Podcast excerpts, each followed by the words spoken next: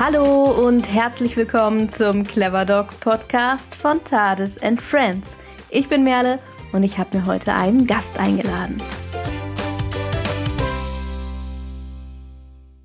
Ja, diese Folge ist eine neue Folge unserer Hundetrainer-Rubrik. In dieser Rubrik spreche ich mit unterschiedlichen Hundetrainern über ihre ganz persönliche Geschichte, also wie sie Hundetrainer geworden sind. Und ich spreche mit ihnen über ihre Philosophie und vor allem auch über ihre Lieblingsthemen. Heute habe ich Laura Peters von Well Trained Agility zu Gast und ich freue mich wirklich sehr, so ein bisschen verrät der Name ja auch schon, worum es heute vor allem gehen wird.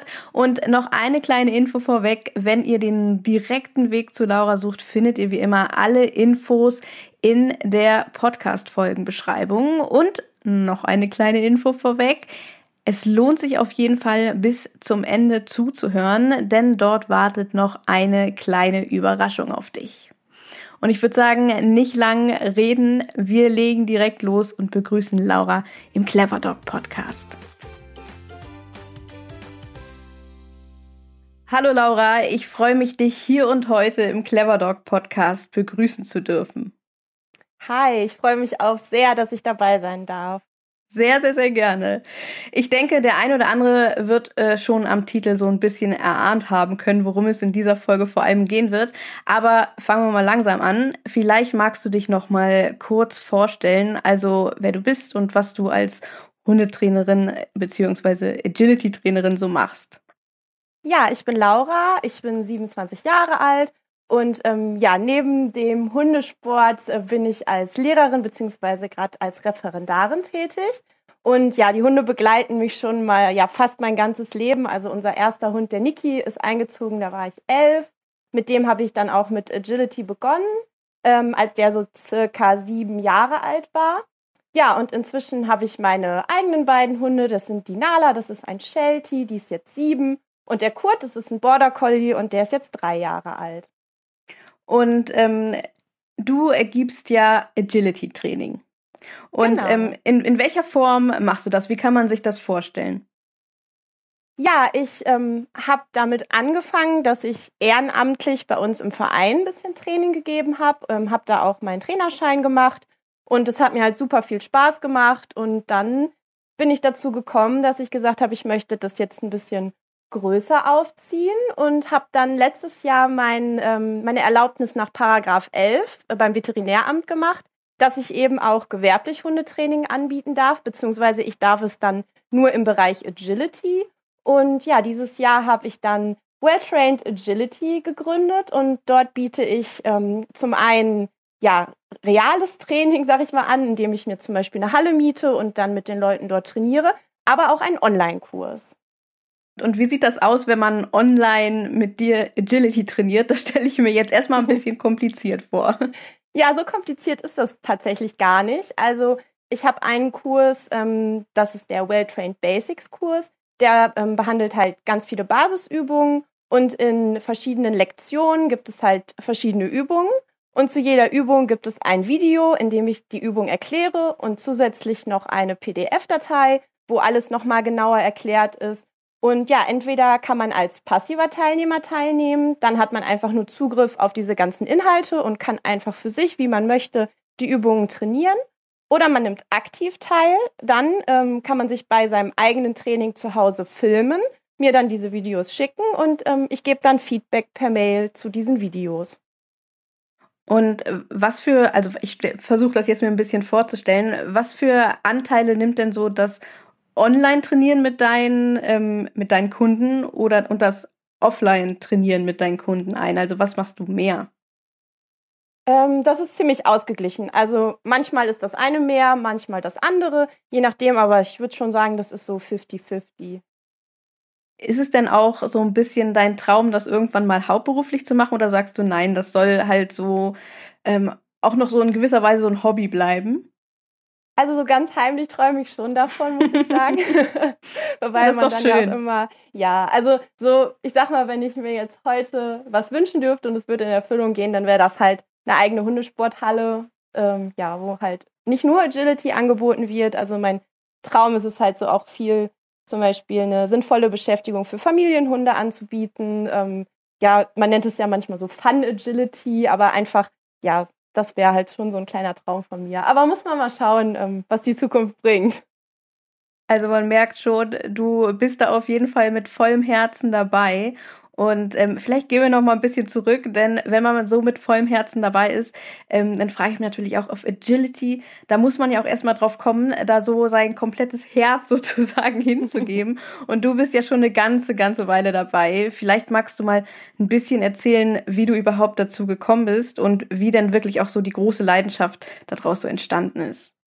Ja, ich weiß schon gar nicht mehr so ganz genau, wie das kam, dass ich mich für Agility interessiert habe. Ich glaube, ich habe das mal mit einer Freundin im Fernsehen gesehen und ähm, fand das dann total spannend. Und ähm, ja, wir haben dann damals auch angefangen, irgendwie mit unseren Hunden und so aus so aus Stöckern im Wald so Agility-Hindernisse zu bauen. und da waren wir, glaube ich, irgendwie zehn oder elf. Also das, ähm, ja, dann da war schon so ein bisschen der Gedanke da. Und ähm, ich durfte dann aber ganz lange nicht, weil mal, ich war halt damals noch ähm, ja im Pferdesport. Also ich bin sehr, sehr lange geritten und ja, meine Eltern haben immer gesagt, entweder das eine oder das andere. Und dann so mit 16, glaube ich, habe ich dann das Reiten aufgegeben und gesagt, okay, jetzt möchte ich dann bitte Agility machen. Und dann habe ich mit unserem Familienhund Niki, der damals, wie gesagt, schon so sechs, sieben war, nicht wirklich viel konnte. also ich glaube, er konnte damals weder Sitz noch Platz. Ähm, ja, da bin ich einfach in die Hundeschule gefahren und so hat sich das dann irgendwann ergeben. Und ähm, du hast ja tatsächlich in den letzten Jahren, äh, das habe ich äh, mir so ein bisschen in Erfahrung bringen können, auch so ein paar Erfolge einheimsen können äh, im Agility. Das musst du, musst du mir jetzt unbedingt mal ein bisschen genauer erzählen, auch äh, wie man das so einordnen kann. Ja, also ich bin mit der Nala, das ist meine Sheltie-Hündin, ähm, bin ich jetzt schon auf so den größten Meisterschaften in Deutschland, sag ich mal, mitgelaufen. Da bin ich auch ganz stolz drauf. Wir haben dann zwar nicht unbedingt immer eine Platzierung unter den Top 3 erreichen können, aber alleine mit ihr dabei zu sein, war für mich persönlich schon ein riesiger Erfolg. Und so die größten Erfolge, die ich hatte, war zum einen, dass ich letztes Jahr mit ihr in Dortmund im Finale der Weltmeisterschaftsqualifikation laufen durfte. Ähm, das ist schon eine ziemlich coole Sache gewesen. Das war auch auf der Messe mit Publikum und ähm, ja, dafür musste man sich halt erstmal qualifizieren. Und ähm, dann ist sie letztes Jahr außerdem auch noch auf der deutschen Meisterschaft in der Gesamtwertung auf Platz 8 gelandet. Und das hat mich doch auch ganz schön stolz gemacht. Das glaube ich. Ähm, ich bin ja wirklich, das sollte ich vielleicht jetzt mal sagen, ich bin wirklich ein Agility-Neuling. Ich kenne mich wirklich absolut nicht aus. Und ich denke, vielleicht der ein oder andere, der uns hier zuhört, auch nicht. Wie kann man das so einordnen? Ist, ist ähm, Agility in Deutschland sehr populär? Sind äh, die Deutschen äh, Hundesportler im Agility sehr erfolgreich oder wie ist das so im, na, weil du gerade auch von Weltmeisterschaft geredet hast, wie ist das in diesem Vergleich so zu sehen? Also Deutschland gehört auf jeden Fall mit zu einem der Länder, die im Agility-Sport ganz weit vorne mitlaufen. Also wir haben auch ähm, jetzt auf den Weltmeisterschaften eigentlich schon immer sehr gute Teams am Start, die auch eigentlich immer Titel mit nach Hause bringen. Also wir haben mehrfache Weltmeister und auch wirklich so mit die Besten im Agility-Sport kommen auch wirklich aus Deutschland. Also das kann man schon fast vergleichen mit dem Status, den Deutschland im Fußball hat. denn, denn sind deine Erfolge doch, finde ich, äh, gar nicht so, ja, gar nicht so klein, die du da so aufzeigen kannst, so im Verhältnis.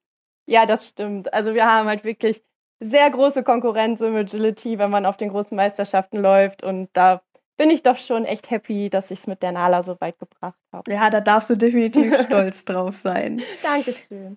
Ja, also wir sind jetzt ja schon so ein bisschen tiefer eingestiegen und sind jetzt hier schon äh, beim Turniersport sozusagen, also äh, bei dem, was du sozusagen machst. Aber das ist natürlich nicht alles im Agility, sondern da zählt ja auch sicherlich eine Menge so Breitensport dazu. Das heißt, ähm, nicht jeder, der Agility macht, macht es ja als Leistungssport, nehme ich an.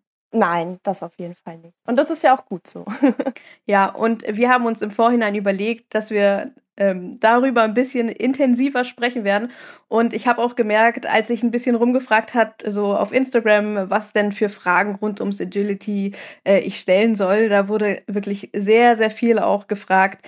Ähm, wie fängt man eigentlich an? Und ich glaube, das ist ein Thema, ähm, dem wir uns hier heute mal ein bisschen intensiver widmen werden und widmen wollen.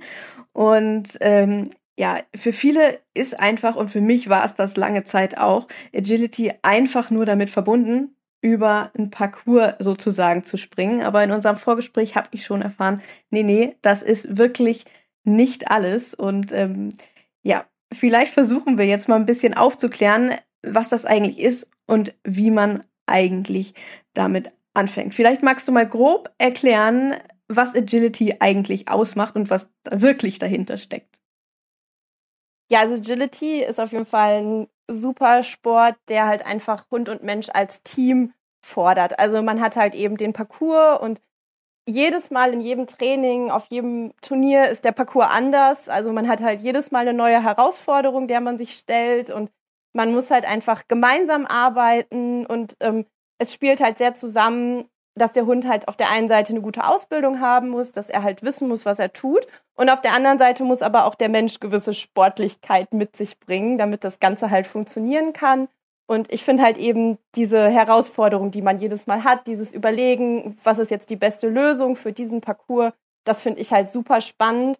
Und dass man halt einfach nie auslernt oder einen Hund nie richtig austrainiert hat, sondern immer wieder ja neue Ansätze finden muss, um noch besser zu werden und ja, einfach auch so als Team, diese Harmonie, die man als Team halt hat, finde ich total klasse. Das macht mir unheimlich Spaß.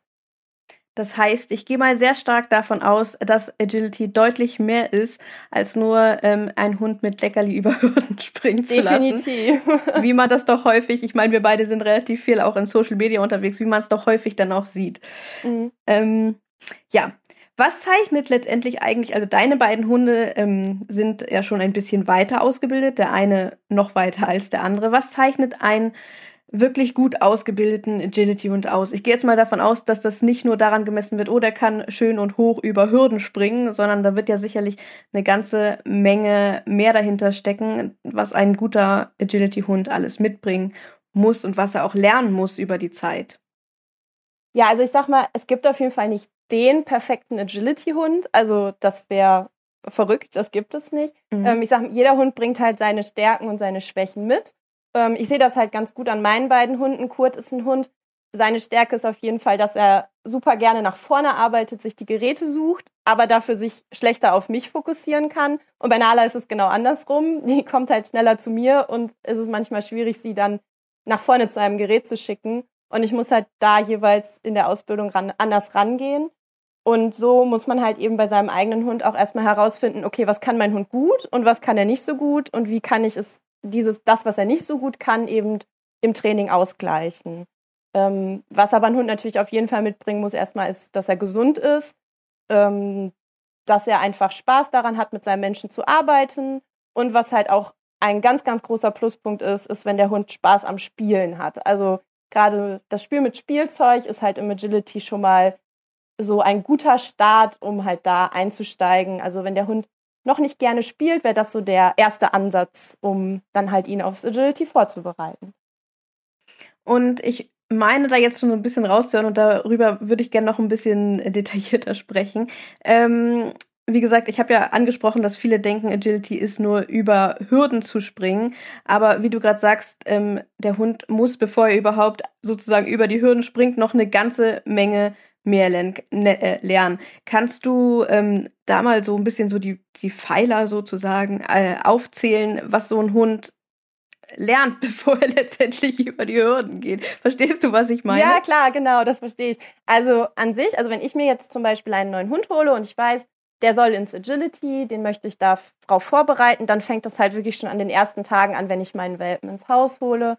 Ähm, das sind so Sachen, eben wie ich gerade schon sagte, dass ich mit ihm spiele, dass da einfach ein Spieltrieb geweckt wird, ein Fokus auf das Spielzeug, aber was auch ganz wichtig ist, ist, dass der Hund halt seinen Körper koordinieren kann, dass er Balance entwickelt und da einfach auch ein Gefühl für ja, alle seine vier Pfoten entwickelt. Viele Hunde wissen nämlich manchmal zum Beispiel gar nicht, dass die überhaupt Hinterpfoten haben. Also das ist am Anfang oft ein großes Problem, äh, dass die die überhaupt nicht koordinieren können. Und wenn die Hunde das halt in jungen Jahren noch nicht gelernt haben, wird es später umso schwerer. Ähm, dann ist es aber auch ganz wichtig, dass der Hund seine ja, Impulse kontrollieren kann, dass er halt nicht einfach nur wie wahnsinnig drauf losschießt, sondern auch mal warten kann und auch mal ruhig sein kann. Und was halt absolut wichtig ist, ist halt die Mensch-Hund-Bindung. Die muss einfach da sein, man muss ein Team sein und dann klappt das schon alles ganz von alleine. Ja, da sprichst du auch was an, was ich jetzt auch als nächstes angesprochen hätte, denn äh, es ist ja auch so ein großes äh, Vorurteil, nenne ich es jetzt mal, dass ähm, häufig darüber gesprochen wird, dass Hunde beim Agility ja nur hochgepusht werden und ähm, dass das ja gar nicht so richtig was mit oder gar nicht richtig was für die Ausbildung des Hundes letztendlich tut. Aber da hast du ja direkt gesagt, Impulskontrolle auf jeden Fall auch ein unglaublich wichtiger Pfeiler. Ja, total. Also das ist auch wirklich was, was man heute mit den Agility-Hunden unheimlich viel äh, übt. Allein schon, weil es auch für den Parcours wichtig ist. Mein Hund muss ja auch am mhm. Start mal liegen bleiben oder an den sogenannten Kontaktzonen mal stehen bleiben können. Ähm, aber auch einfach, ich möchte ja auch nicht auf ein Turnier fahren und den ganzen Tag nur meinen wild bellenden Hund neben mir sitzen haben. Ähm, also von daher ist es meistens so, dass die Hunde zwar im Parcours dann sehr wild und sehr triebig wirken, aber sobald sie aus dieser Arbeitssituation wieder herauskommen und man so ein bisschen mit ihnen ausgelaufen ist, sie sich dann auch hinlegen und schlafen und alles um sie herum halt eigentlich gar nicht als so aufregend wahrnehmen. Und das übt man halt. Ähm, Gerade zum Beispiel Border Collies bringen das oft auch schon von sich aus mit, weil die das halt einfach aus ihrem, aus ihrem Arbeiten her brauchen. Das nennt man den On-Off-Switch, also dass sie halt wirklich einfach zwischen Arbeit und Pause gut wechseln können. Ja, und es wirkt manchmal im Parcours so, gerade wenn man dann vielleicht so einen Sheltie hat, der unheimlich viel bellt, während er arbeitet. Aber da muss man halt dann auch einfach sehen, dass das halt auch die ursprüngliche Arbeitsweise dieser Rasse ist. Die haben halt an den Schafen auch viel gebellt. Und das heißt halt nicht unbedingt immer, dass der Hund übertrieben hochgepusht ist. Das heißt, es ist einfach nicht immer so, wie es auf den ersten Blick aussieht ja, genau. und da steckt auf jeden Fall eine ganze Menge mehr dahinter. Und das finde ich auch total wichtig, weil ich denke auch, ähm, Impulskontrolle ist ja auch etwas, in das auch generell im, in der allgemeinen Hundeerziehung einfach ähm, bei einigen, denke ich mal, viel, viel mehr Zeit auch investiert werden sollte. Ich äh, kenne das selbst nur gut. Impulskontrolle und Ruhe, das ist auch bei uns in unserem Alltag. Ich habe ja auch einen Triebhund, das wissen sicherlich einige, den Appenzeller Tades. Und ähm, ja, das kenne ich auch wirklich nur allzu gut und das kann ich sehr, sehr gut nachvollziehen. Ich würde jetzt mal sagen, wir stellen uns einfach mal vor, unser Zuhörer ähm, möchte jetzt mit dem Agility anfangen. Und ich würde sagen, wir spielen das da einfach halt halber mal durch. Also, du hast das eben schon ein bisschen angesprochen, ähm, die Voraussetzungen. Weil viele fragen sich auch, was, was muss mein Hund eigentlich können? Was muss ich können? Äh, ja, vielleicht magst du da noch mal ein bisschen ausführlicher was zu sagen. Gibt es zum Beispiel ein bestimmtes Alter, in dem man am besten anfangen sollte? Ja, also wie ich gerade schon gesagt habe, wenn man jetzt wirklich sich einen Hund ins Haus holt und der ist vielleicht auch noch jünger und man spielt so mit dem Gedanken, mit Agility anzufangen, da kann man halt ganz viel zu Hause sich schon drauf vorbereiten. Das wäre halt zum Beispiel auch das, was in meinem Online-Kurs halt vorkommt. Das sind eben diese Dinge, die ich gerade schon gesagt habe. Spieltrieb, Balance, Impulskontrolle. Damit bereitet man den Hund auf jeden Fall schon mal sehr gut auf die Arbeit an den Geräten vor. Ähm, ja, und wenn das dann alles schon mal soweit ist und der Hund ist gesund und der Hund ähm, weiß, wie er seinen Körper bewegen soll, der Hund spielt gerne mit seinem Menschen, ähm, die wichtigsten Grundkommandos sitzen, dann kann man so langsam darüber nachdenken, mit dem Hund dann eben auch mal in den Parcours zu gehen. Ähm, ich finde so circa neun Monate frühestens ist ein Alter, mit dem man gut beginnen kann. Allerdings dann natürlich noch nicht mit Sprüngen und auch noch nicht mit dem Slalom oder den Kontaktzonen, sondern vielleicht erstmal mit nur Auslegern, durch die der Hund halt nur läuft ähm, und dann halt in einem gemäßigten Tempo und Sprünge, Slalom etc. Also frühestens ab zwölf Monate bei größeren Hunden sollte man sich da ruhig auch noch länger Zeit lassen, bis der die volle Höhe springt. Und würdest du vielleicht auch sagen, ähm, weil einige, die haben ihren Hund vielleicht schon ein bisschen länger und der Hund ist schon ein bisschen älter und es gibt ja viele, die suchen immer wieder nach Abwechslung im Alltag. Würdest du also auch sagen, mh, hm, da gibt's auch eine Altersgrenze, mit der man anfangen soll oder meint oder anfangen kann? Oder meinst du, ähm, dass das auch einfach ganz drauf ankommt, was man denn letztendlich machen möchte? Also ich kann ja nur sagen, der Niki war damals ja sechs. da habe ich mit ihm angefangen. Also auch schon was älter. Der konnte auch tatsächlich wirklich zu dem Zeitpunkt noch gar nichts. ähm, ich habe dann trotzdem mit ihm die Begleithundeprüfung bestanden und bin eben auch Turniere mit ihm gelaufen. Der war jetzt nie der Superstar im Agility, aber wir haben es immerhin zu ein paar Platzierungen geschafft und hatten Spaß und ich habe so ja die ersten Basics mit ihm gelernt und der ist dann halt auch mit neun Jahren in Rente gegangen, also ist natürlich jetzt nicht so lange im Sport gewesen, aber immerhin hat er mir ja so die ersten Schritte des Agility beigebracht und von daher kann man definitiv auch mit älteren Hunden starten, wenn man Lust hat und schauen, ob das was für einen ist und wenn ja, dann kommt wahrscheinlich früher oder später dann der Nachwuchshund hinterher. Ja, ich denke, da ist dann auch einfach entscheidend, wie gesund und wie fit ist noch ja, der auf jeden Hund. Fall, genau. Also Ja. ich kann auch jedem empfehlen, der wirklich mit dem Agility intensiver anfangen möchte, also da auch den Hund vielleicht röntgen zu lassen. Also das ist Mhm. eigentlich gängig, dass man einen Hund dann, bevor er so richtig mit dem Agility anfängt, mit so circa einem Jahr dann eben auch auf äh, sogenanntes HD röntgen lässt, um zu gucken, ob an der Hüfte alles in Ordnung ist, ähm, der Rücken in Ordnung ist, die Gelenke in Ordnung sind. Ähm, das ist schon eigentlich, ja, ich sag mal, gang und gäbe, wenn man wirklich sehr aktiv Agility macht. Und ich kann das auch gerade Leuten mit größeren, schwereren Hunden sehr empfehlen, das zu machen, wenn man wirklich sagt, ich möchte das intensiver betreiben. Ja, das ist wirklich gut, dass du das ansprichst. Ich denke, das kann man sich auch ganz gut vorstellen, wenn man als Mensch noch mal ein bisschen in einem höheren Alter schon ein bisschen äh, ein bisschen aktiveren Sport machen soll möchte, dann wird einem ja auch häufig empfohlen, sich selbst auch mal durchchecken zu lassen. Und das gilt natürlich für die Hunde auch genauso. Und Agility ist auch wirklich ein Sport, der geht eben auch auf die Gelenke. Das ist halt beim Springen nun mal so. Und da geht einfach die Sicherheit wirklich vor. Ja, definitiv. Also ich gehe mit meinen zum Beispiel dann auch re regelmäßig zu Physio bzw. Osteopathie, um halt einfach zu gucken, dass die komplett fit sind und ich ja mit denen den Sport so ausüben kann. Sind ja auch kleine Leistungssportler, Ja, da muss das auch drin sein. Aber du hast es eben auch schon so ein bisschen angesprochen. Wenn man zum Beispiel so wie du ähm, mit einem älteren Hund startet und sagt dann, oh boah, das ist voll mein Ding, und dann soll irgendwann der zweite Hund oder der dritte Hund oder was auch immer dazukommen und man überlegt sich schon, hm, vielleicht suche ich mir auch einen passenden Hund aus für den Sport. Was würdest du Mhm. dazu sagen? Also ich gehe mal davon aus, dass hängt natürlich auch immer von den eigenen Zielen und Vorstellungen ab, was man erreichen möchte. Aber jetzt reden wir mal so ein bisschen von, ja, vielleicht schon ein bisschen liebäugeln mit dem Leistungssport. Was würdest du dazu sagen? Ähm, also ja, in erster Linie, egal welchen Hund man sich holt, er muss halt so ins Leben passen. Also es bringt mir ja nichts, wenn ich mir einen Border Collie hole, dem ich aber ansonsten nicht gerecht werden kann, weil der halt einfach Bewegung braucht und ähm, ja, deutlich mehr Bewegung braucht als zum Beispiel ein Sheltie. Das sehe ich bei meinen beiden ganz gut. Ähm, aber wenn man jetzt ähm, wirklich sagt, ich, ich schaue nach einer Rasse, die halt für den Sport geeignet ist, kann man sich auf jeden Fall erstmal in den ganzen Hütehund-Rassen umschauen. Also sei es jetzt die britischen Hütehunde wie ein Border Collie oder ein Sheltie. Ähm, aber auch zum Beispiel, ich kenne super viele Malinois, die halt ganz toll im Agility laufen. Ähm, oder wenn man halt in die etwas kleinere Fraktion geht, gibt es auch einige Terrier-Rassen, die halt wirklich super geeignet sind. Wichtig ist halt, dass der Hund körperlich für den Sport geeignet ist. Das heißt, eine deutsche Dogge würde ich mir vielleicht nicht anschaffen. Oder äh, ja, auch äh, Hunde, die halt eher so in die Richtung Molosser gehen. Man kann bestimmt mit einigen Hunden auch ein bisschen Agi machen, aber ja, man muss sich ein bisschen anschauen, wofür ist der Hund eigentlich gemacht worden oder wofür war diese Rasse ursprünglich ja gezüchtet worden. Und wenn man dann halt sich eine Rasse aussucht, die an sich schon auch für eine gewisse Arbeit gezüchtet wurde, bei der die Hunde wendig sein mussten, bei der die Hunde schnell agieren mussten, vielleicht auch mitdenken mussten, ist man da auf jeden Fall schon in einer guten, in einem guten Bereich, sag ich mal.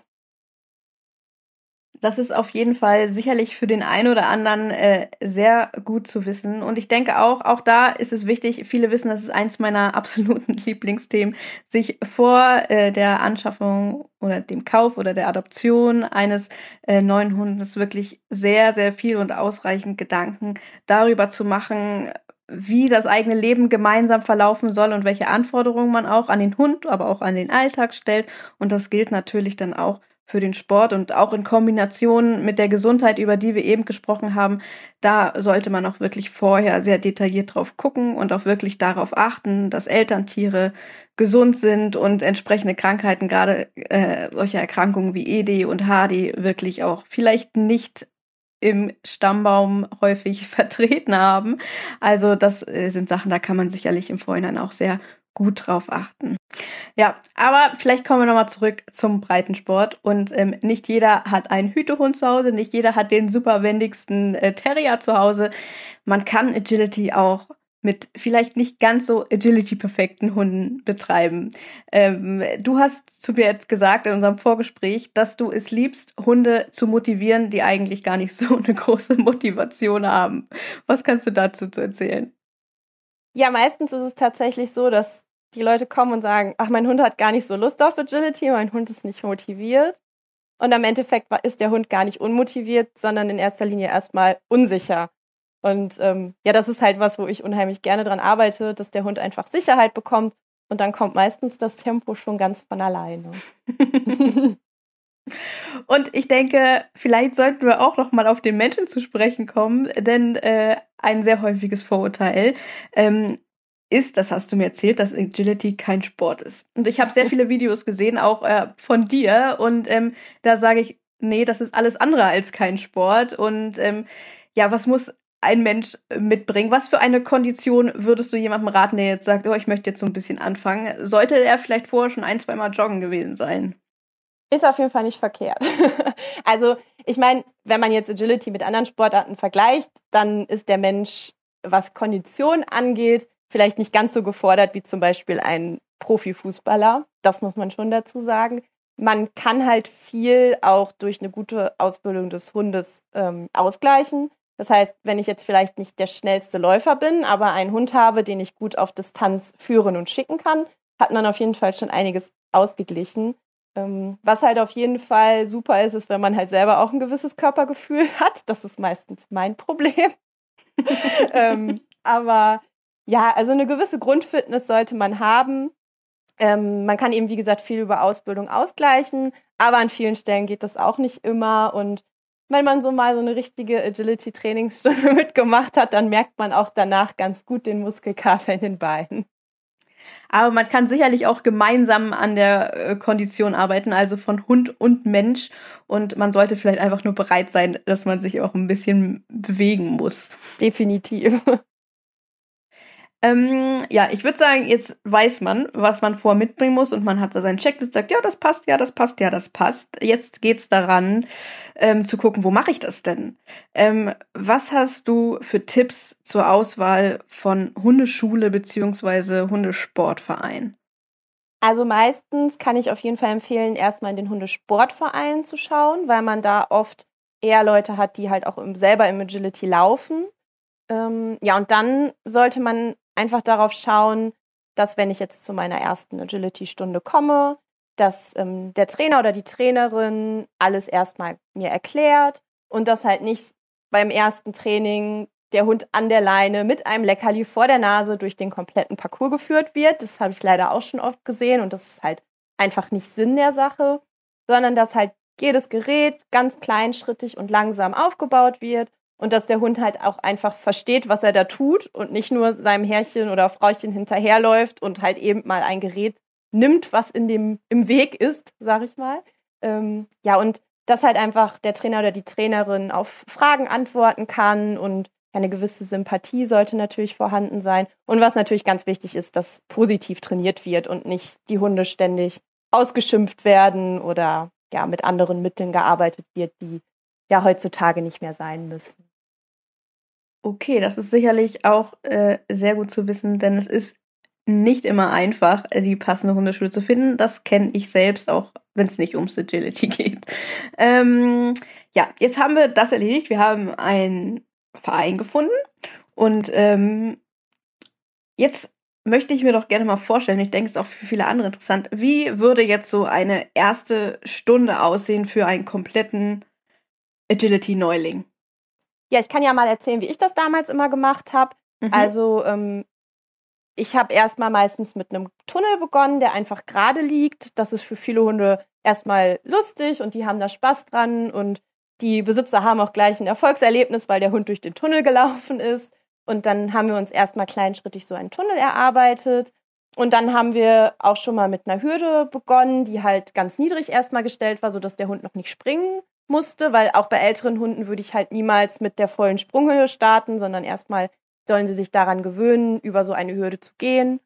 Ja, dann haben wir meistens erstmal ein bisschen daran gearbeitet, dass der Hund halt Fokus auf diese Geräte entwickelt und je nachdem, inwiefern der Hund halt schon zum Beispiel gespielt hat, haben wir da auch oft nochmal dran gearbeitet, dass der Hund halt Fokus auf Spielzeug entwickelt. Ich habe meistens in der ersten Stunde auch erstmal ganz, ganz viel erklärt, weil es einfach so viele Dinge sind, die man beachten muss.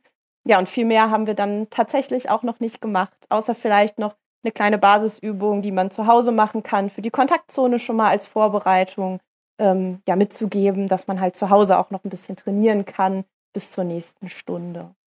Was äh, kann ich mir genau unter, du sagst Kontaktzone, was kann ich mir da genau drunter vorstellen? Ja, also es gibt ähm, drei verschiedene Kontaktzonen. Das ist einmal der Steg, die A-Wand und die Wippe. Und äh, diese Kontaktzonen haben halt am, jeweils am Ende eine farbig markierte Fläche. Das ist dann die so eine sogenannte Zone. Und ähm, im Turnier muss der Hund halt diese Zonen mit mindestens einer Pfote berühren, damit es keinen Fehler gibt. Und man hat halt verschiedene Ausbildungsmethoden, um dem Hund das beizubringen. Und gerade mit Anfängern trainiere ich dann meistens das sogenannte Two-on-Two-off. Und dabei lernt der Hund halt am Ende der Zone mit den Hinterpfoten auf dem Gerät und mit den Vorderpfoten vorne im Gras zu stehen. So hat er auf jeden Fall die Zone berührt. Und äh, diese Kontaktzone ist nämlich auch der einzige Ort im ganzen Parcours, wenn man jetzt ans Turnier denkt, wo der Hund stehen bleiben darf, ohne dass es einen Fehler gibt. Und das ist gerade für Anfänger dann immer ganz schön, wenn der Hund dann da stehen bleibt und man mal kurz durchatmen kann und dann geht's weiter.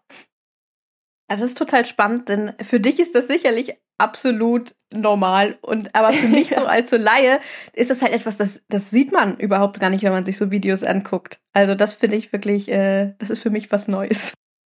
Ja, und du sprichst das auch gerade schon an. Ähm, es gibt eine ganze große Reihe an Basics, die man so aufbaut, bevor man überhaupt mal so ein Parcours mit einem Hund springt. Und ähm, dem widmest du dich, glaube ich, auch so ganz intensiv ähm, mit deinen Kunden, auch in deinem Online-Kurs. Wie kann man sich das vorstellen? Ähm, wie ist das aufgebaut? Wie, wie lange dauert so eine, ich nenne es jetzt mal Basic-Ausbildung? Ähm, ich denke, ja, jeder muss, er braucht ein bisschen anders Zeit sozusagen aber wie kann man sich das vorstellen? Wie lange dauert das, bis mein Hund und ich so diese Basics drauf haben?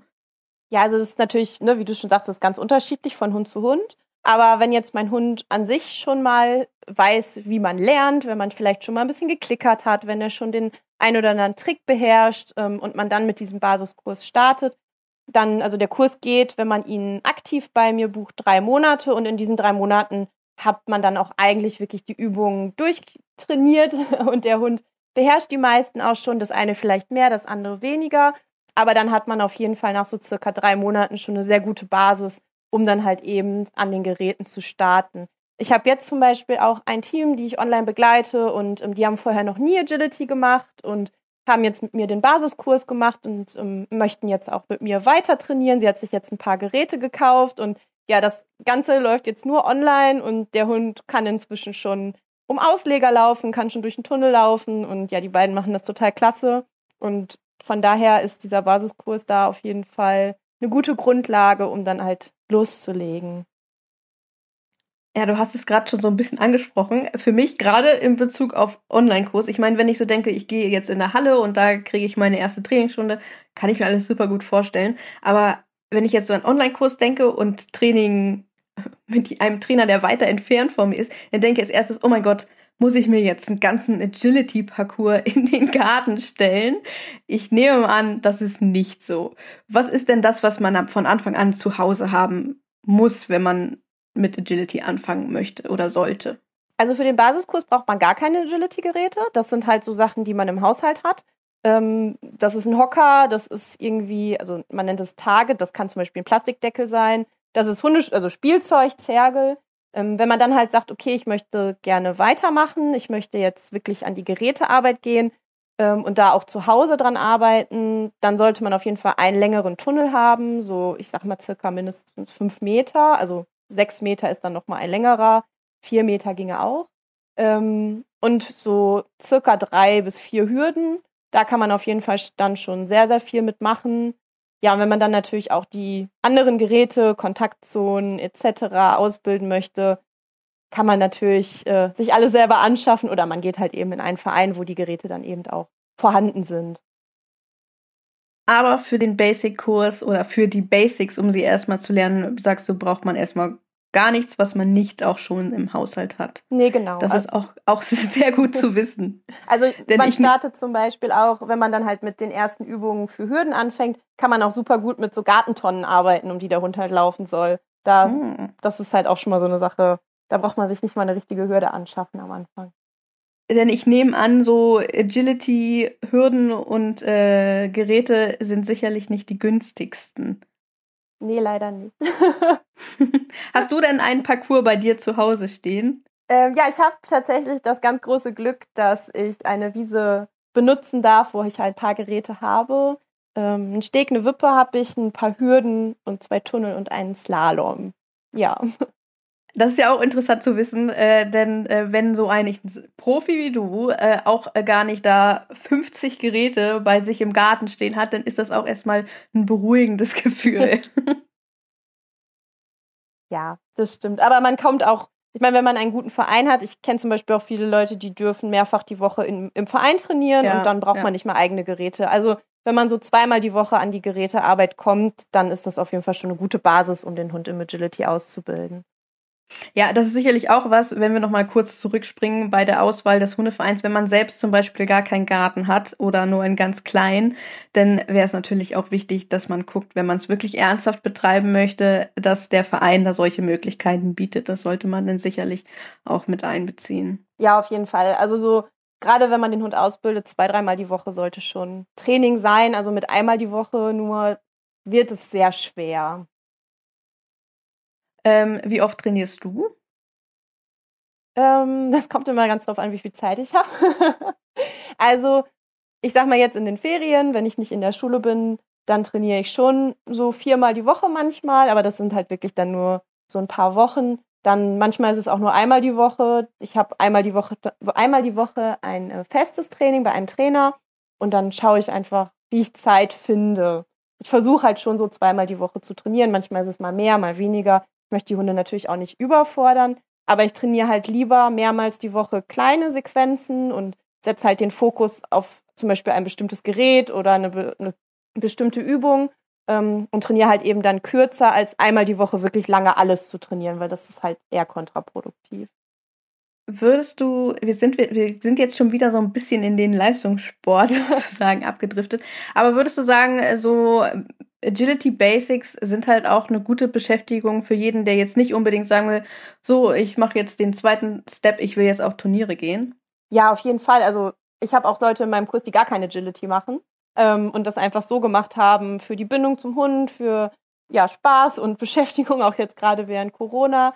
Ähm, aber auch ansonsten, also auch wenn man jetzt wirklich sagt, ich möchte gar nicht wirklich Turniere gehen, kann ich es nur empfehlen, sich mal zumindest damit zu beschäftigen, was man zu Hause so alles machen kann. Weil für jeden Hund ist es halt einfach wichtig, dass er ja weiß, wie er seinen Körper einsetzen soll, dass er da ein Gefühl für entwickelt, dass er eine Impulskontrolle hat. Und gerne spielen zu wollen, ist halt auch absolut nicht negativ. Und von daher lohnt es sich wirklich für jeden, auch wenn man nur so zum Spaß mal reinschnuppern möchte. Das ist auf jeden Fall gut zu wissen. Aber jetzt kommen wir wieder zurück zum Sport. Jetzt, wir sind ja jetzt so ein bisschen die Steps durchgegangen und stellen wir uns jetzt mal vor, unser Hörer hat alle Basics oder er hat deinen Basic-Kurs gemacht, jetzt im, sagen wir das mal, er hat deinen Basic-Kurs gemacht und er hat auch sich schon ein paar kleine äh, Hindernisse ähm, zugelegt. Und wie geht das jetzt eigentlich weiter? Wie kann man sich, also das stelle ich mir jetzt vor, wie kann ich mir das vorstellen, wie lange dauert das, bis ich an meinem ersten Turnier teilnehmen kann? Also ich denke mal so ein Jahr auf jeden Fall. Es hängt natürlich auch wieder davon ab, wie oft man trainiert, das ist klar, oder auch und auch am Hund. Aber ähm, ich hatte meistens so Mensch-Hund-Teams, die dann so nach einem Jahr bis anderthalb Jahren dann auch auf ihr erstes Turnier gegangen sind. Das heißt, es hängt mit Sicherheit auch so ein bisschen von Lernbereitschaft äh, der Teams ab, also auch nicht nur vom Hund, sondern sicherlich auch ja, vom definitiv. Mensch. und wie gut sie das annehmen, was man ihnen als Trainer so sagt. Das ist ja auch immer ja. so die Sache.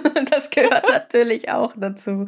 Ähm, das ist ja auch total interessant. Also ich komme ja auch aus dem Reitsport, aber wie gesagt, mit Agility konnte ich bisher noch nicht so viel anfangen. Und ähm, gibt es denn da so unterschiedliche Leistungsklassen, in denen man startet? Ja, klar, die gibt es auf jeden Fall. Also man hat vier Stück. Ähm, man startet erstmal in der A0. Das sind immer sehr leichte Parcours. Da gibt es auch noch nicht alle Geräte. Also so eine Wippe, der Slalom und der Reifen sind da halt rausgenommen, ähm, sodass man halt erstmal wirklich entspannt ins Turniergeschehen einsteigen kann. Und dann geht's halt weiter mit A1, A2 und die höchste Leistungsklasse ist dann die A3. Das heißt, wie sieht denn so ein Parcours aus, so diese in, in der leichtesten Klasse? Wie viele Hindernisse sind das und welche, welche sind das? Ähm, also es sind Hürden und Tunnel, der Steg, die A-Wand und ähm, Weitsprung gibt es noch, eine Mauer. Ich weiß aber gerade gar nicht, ob die so, also die steht eher selten. Und es geht halt in der A0 sehr viel geradeaus. Also es sind halt wirklich ganz leichte Strecken, ähm, wo man den Hund dann einfach nur neben sich führt oder den Hund in den Tunnel schickt. Ähm, ja, man hat halt wenig, man sogenannte Handwechsel. Das heißt, dass ich den Hund, ähm, ich führe den zum Beispiel zuerst auf meiner linken Hand und wechsle dann durch einen Handwechsel und habe ihn dann auf rechts. das, äh, ja, und sowas ist halt sehr wenig, sondern halt sehr viel schöne runde Strecken geradeaus, wo der Hund halt wirklich schön laufen kann. Und wie sieht das mit der ähm, Höhe der Hürden aus? Gibt, ist das, wird das an die jeweiligen, ähm, an die Körpergröße des Hundes angepasst oder steigt das auch mit der Leistungsklasse? Nee, das ähm, ist von Anfang an festgelegt. Da wird der Hund bei seinem ersten Turnierstart eingemessen vom Richter. Der, ähm, es gibt so Bögen, die werden dem Hund über die Schulter gelegt und danach wird dann halt geschaut, ob der Hund, ähm, in welcher Klasse der Hund startet. Also wenn ich zum Beispiel einen Bogen habe, der für Small-Hunde ist. Ähm, Small geht bis zu einer Schulterhöhe von 34,99 Zentimetern. Also ab 35 Zentimeter wäre dann die Klasse Medium. Und äh, wenn der Bo Bogen auf den Schultern des Hundes liegt und ähm, auf, also auf, auf beiden Seiten am Boden aufliegt, ist der Hund Small. Und wenn er eben ein bisschen über dem Boden schwebt, ist der Hund in Medium. So wird inzwischen gemessen. Früher hat man noch ein richtiges Körmaß genommen, wo dann halt die exakte Größe gemessen wurde. Aber inzwischen macht man das mit diesen Bögen. Ähm, genau, also Small Medium hatte ich ja gerade schon gesagt, gibt es. Und die größte Klasse ist dann halt eben die Large-Klasse. Die springen 60 Zentimeter, Small 30 und Medium springt 40 Zentimeter. Ähm, heißt das dann auch, dass die Hunde im Treten die unterschiedlich großen Hunde dann auch gegeneinander an oder sind das dann auch unterschiedliche Klassen? Nein, das sind komplett unterschiedliche Klassen. Also mit okay. meinem Small-Hund ähm, starte ich nie gegen andere Größenklassen. Also auch okay. zum Beispiel auf der Weltmeisterschaft oder sowas gibt es dann einen Weltmeister in Small, einen Medium und einen in Large. Also da hat man dann ah. drei Stück. Genau. Macht auch auf jeden Fall. Ja, Sinn. definitiv. Obwohl die kleinen Hunde tatsächlich sehr oft schneller sind als die großen im ah, Vergleich. Ah, ja, dann macht es vielleicht doch wieder nicht ganz so viel. weil, je nachdem, was für ein Parcours da steht, weil die natürlich ja. meistens ein bisschen kleinere Wege, also Bögen laufen und ja, natürlich auch die Höhe der Hürden dann entsprechend anders. Ah ja, ja. Auf jeden Fall äh, super spannend.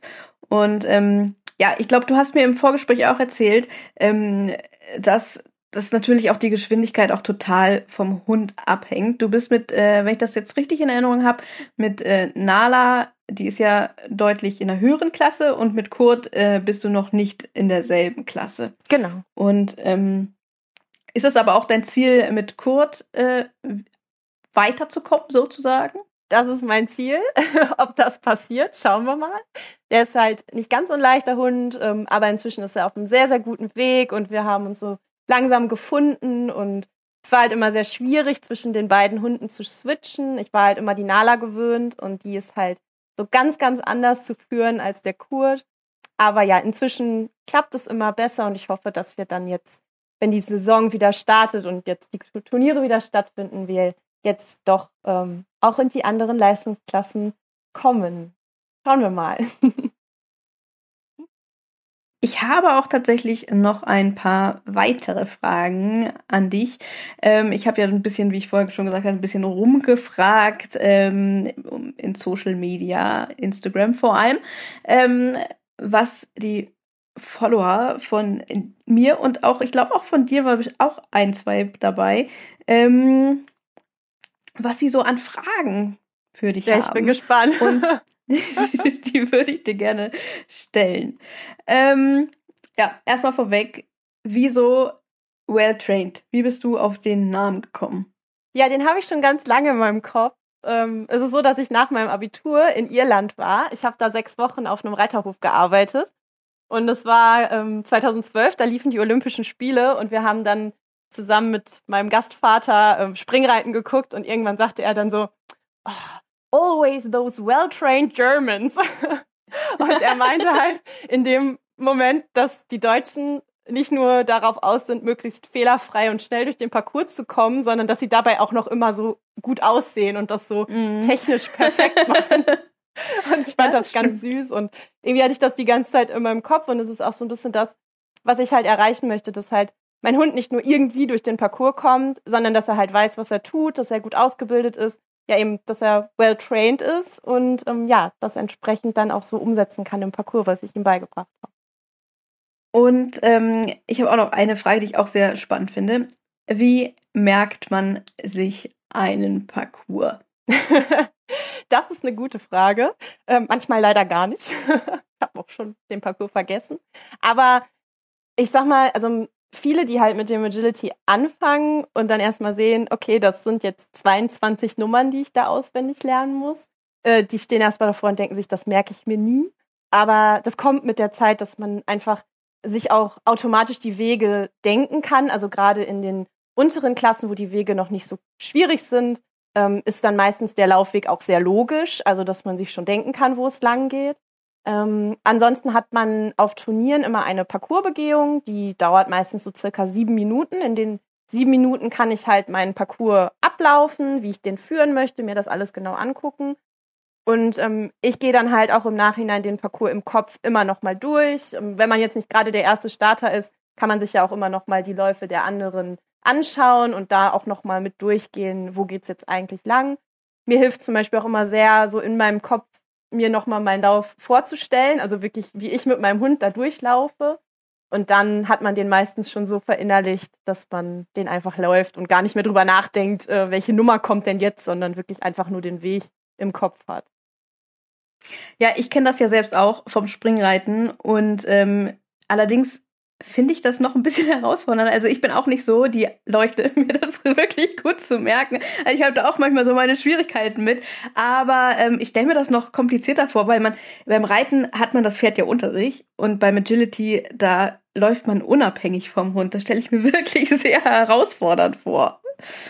Ja, aber ich, man kriegt es halt irgendwie doch hin. Also ich muss wirklich sagen, man, das kriegt man mit der Zeit so, verinnerlicht man das so, wie das jetzt abläuft. Ich kann mir gar nicht genau sagen, ähm, wie man sich das jetzt so merkt, weil das ist für mich schon so automatisiert, dass man halt durchgeht, sich das hier anschaut und dann hat man es irgendwie doch raus und weiß, wie man laufen will und wie man seinen Hund schicken will im Idealfall. Aber nichtsdestotrotz kommt es immer vor, dass man den Parcours mal vergisst. Also ich hatte auch schon völlige Blackouts, wo ich im Parcours stand und man mir vom Rand zurufen musste, wo ich jetzt als nächstes hinlaufen muss. Aber ist es denn tatsächlich so, der, der Hund hat ja äh, einen vorgeschriebenen Weg, den er gehen muss, auch mit den Kontaktzonen dann und so. Und ähm, wie ist das beim Menschen? Ähm, da ist es sicherlich dann nicht, da gibt es keine Vorschriften, denn wie und wo er sich bewegen muss. Das machen dann sicherlich auch einige anders, oder sehe ich das? Falsch? Ja, genau, das ist halt auch das Spannende. Also der Hund hat an sich auch keinen vorgeschriebenen Weg. Er hat halt nur okay. vorgeschrieben, welche Hürde er oder welches Gerät er in welcher Reihenfolge von welcher Seite nehmen muss. Aber mhm. es gibt zum Beispiel immer wieder Möglichkeiten, den Hund mal äh, rechtsrum um eine Hürde zu schicken oder linksrum über die Hürde zu schicken. Ah, ähm, okay. ähm, also da ist man auch eigentlich ähm, frei, wie man den Hund jetzt schicken möchte, äh, solange er eben diese Geräte in der Reihenfolge nimmt, wie es vorgegeben ist. Und ich als Mensch kann mich natürlich auch bewegen, wie ich lustig bin. Also ob ich jetzt in der Mitte stehe und meinen Hund einfach nur zurufe, was er zu tun hat, oder ob ich komplett mitrenne, da bin ich ganz frei, wie ich möchte.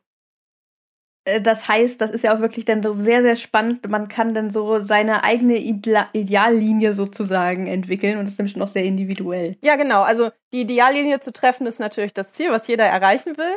Das ist halt auch das Spannende, wenn dann gerade in den oberen Leistungsklassen sich zu überlegen, welches ist denn überhaupt die Ideallinie? Wie muss hm. mein Hund jetzt an dieser Hürde springen, um dann die folgenden Geräte am besten abarbeiten zu können? Also man muss da auch immer schon ein paar Geräte im Voraus denken.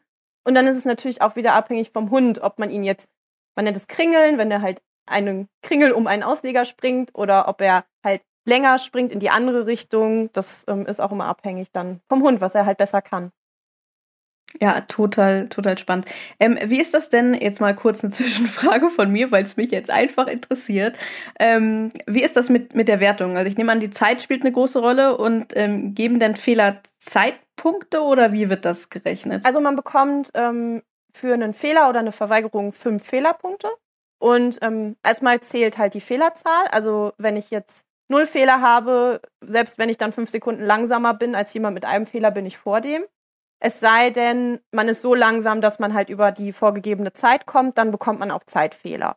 Aber genau, ansonsten zählt halt erstmal fehlerfrei. Wenn es jetzt mehrere fehlerfreie gibt, dann natürlich der schnellste ist dann halt auf dem ersten Platz. Gibt es dann auch sowas wie, wie Stechen? Nee, das gibt's nicht. also bei manchen Meisterschaften gibt es halt Final oder bei manchen größeren Läufen, äh, Turnieren gibt es halt Finalläufe, wo man sich für qualifizieren kann, aber so grundlegend auf Turnieren äh, es das nicht. Nee, klar, weil die Zeit dann auch wieder. Ich hatte, ja. das war ein kleiner Denkfehler von mir. Habe ich nicht richtig zugehört. Ähm, die nächste Frage finde ich auch schön. Was ist dein Lieblingshindernis und was ist das von deinen Hunden? Also das Lieblingshindernis von deinen Hunden. Also mein Lieblingshindernis ist ganz klar der Slalom, weil ich den super spannend finde und ich den auch unheimlich gerne ausbilde, weil man damit auch einfach so unendlich viele Variationen trainieren kann aus allen Richtungen und ich liebe das halt, wenn ein Hund den Slalom ganz selbstständig und schnell arbeitet. Ähm, von meinen Hunden, das ist eine gute Frage. Ähm, auf jeden Fall mag Nala die Wippe, weil es da immer Leckerlis gibt. Und Kurt, also Tunnel findet er schon ziemlich cool, aber ich glaube, den Steg mag er auch. Aber ich, ich kann jetzt nicht sagen, dass die jetzt irgendwie ein Gerät haben, was die besonders doll anziehen, weil sie es so sehr lieben. Kurt mag alles, Hauptsache Rennen. ah, jetzt muss ich einmal kurz gucken. Ich habe nämlich noch hier.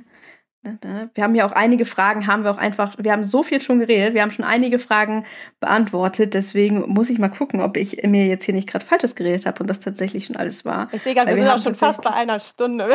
ja, ach, das macht nichts, das macht nichts.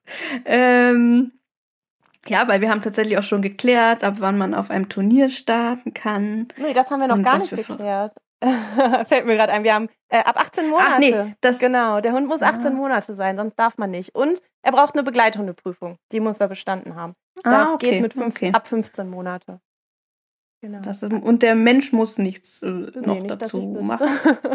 Ach so, okay. ja, also es sei denn, ähm, ich glaube, wenn man einen Hund hat, der mit jemandem anderen die Begleithundeprüfung gelaufen ist, muss man selber mhm. nochmal einen Sachkundenachweis machen. Also den haben ja, das ah, ist der okay. Sachkundenachweis, den man aber auch in ich weiß nicht, ob das in allen Bundesländern, also bei uns in NRW braucht man den auf jeden Fall auch, wenn der Hund ein bestimmtes Gewicht oder eine bestimmte Größe hat. Das ist dieser Standard-Sachkunde-Nachweis, den man da auch mhm. sowieso schon braucht. Das heißt aber, wenn der Hund schon mal eine Begleithundeprüfung abgelegt hat, muss man die dann nicht nochmal machen, auch wenn man selbst das nicht mitmacht. Nee, genau, hat. braucht man nicht. Nur eben diese okay. Sachkunde, die braucht man soweit ich weiß. Gibt es das denn tatsächlich im Agility auch, dass äh, Hunde von anderen ausgebildet werden und dann an andere weitergegeben werden? Ähm, das gibt's auch, ja, auf jeden Fall. Also, dass man mal Hunde tauscht, das macht man sowieso öfter mal zwischendurch. Also, dass man einfach sagt, hey, komm. Ne, also, mein, bei mir ist zum Beispiel auch eine Freundin schon mal mit dem Kurt gestartet oder eine andere mal mit der Nala.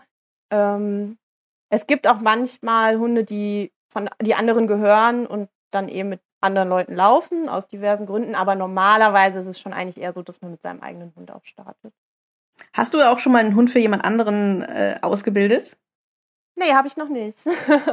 das habe ich noch nicht. Also ich habe halt natürlich geholfen auszubilden, aber selber jetzt einen anderen Hund für jemanden ausgebildet. Es macht auch eigentlich wenig Sinn, weil man halt als Hundeführer ja schon ähm, seinen Hund kennenlernen sollte und ähm, ja, in der Ausbildung lernt man seinen Hund halt am besten kennen und was er braucht. Und vor allem, man kann ihn dann halt auch so ausbilden, dass es für einen persönlich halt passt, also und seine eigenen Schwächen dann ein bisschen mit der Ausbildung ausgleichen.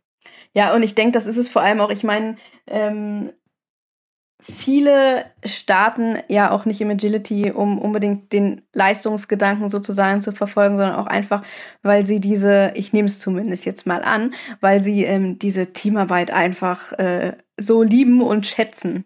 Ja, auf jeden Fall. Und man hat ja auch im Grunde nichts davon. Also es ist ja Gott sei Dank noch nicht so wie im Reitsport, dass man jetzt dann irgendwie als ja, Hundebesitzer ja. unheimlich viel Geld bekommt, wenn jemand anders mit dem Hund gut läuft, sondern also ja. Es gibt genau. immer mal Leute, die, ähm, die finden das dann einfach schön, wenn der eigene Hund mit jemandem erfolgreich läuft. Also, aber eigentlich ähm, machen das die Leute dann schon auch selber, dass sie mit ihrem Hund laufen. Und das ist ja auch eigentlich das Schönste. Mit selber mit ja, seinem eigenen Hund Fall, erfolgreich definitiv. sein. Definitiv. Ja, das war's auch schon mit den Fragen. Und ich muss wirklich sagen, das war wirklich sehr viel Input. Also ich habe auf jeden Fall sehr viel dazugelernt.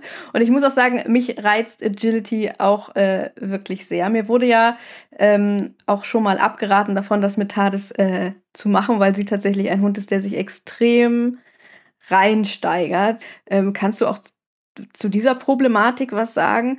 Ähm, Gibt es da tatsächlich auch Hund-Mensch-Teams, denen du sagst, hm, lass das lieber, mach lieber was anderes?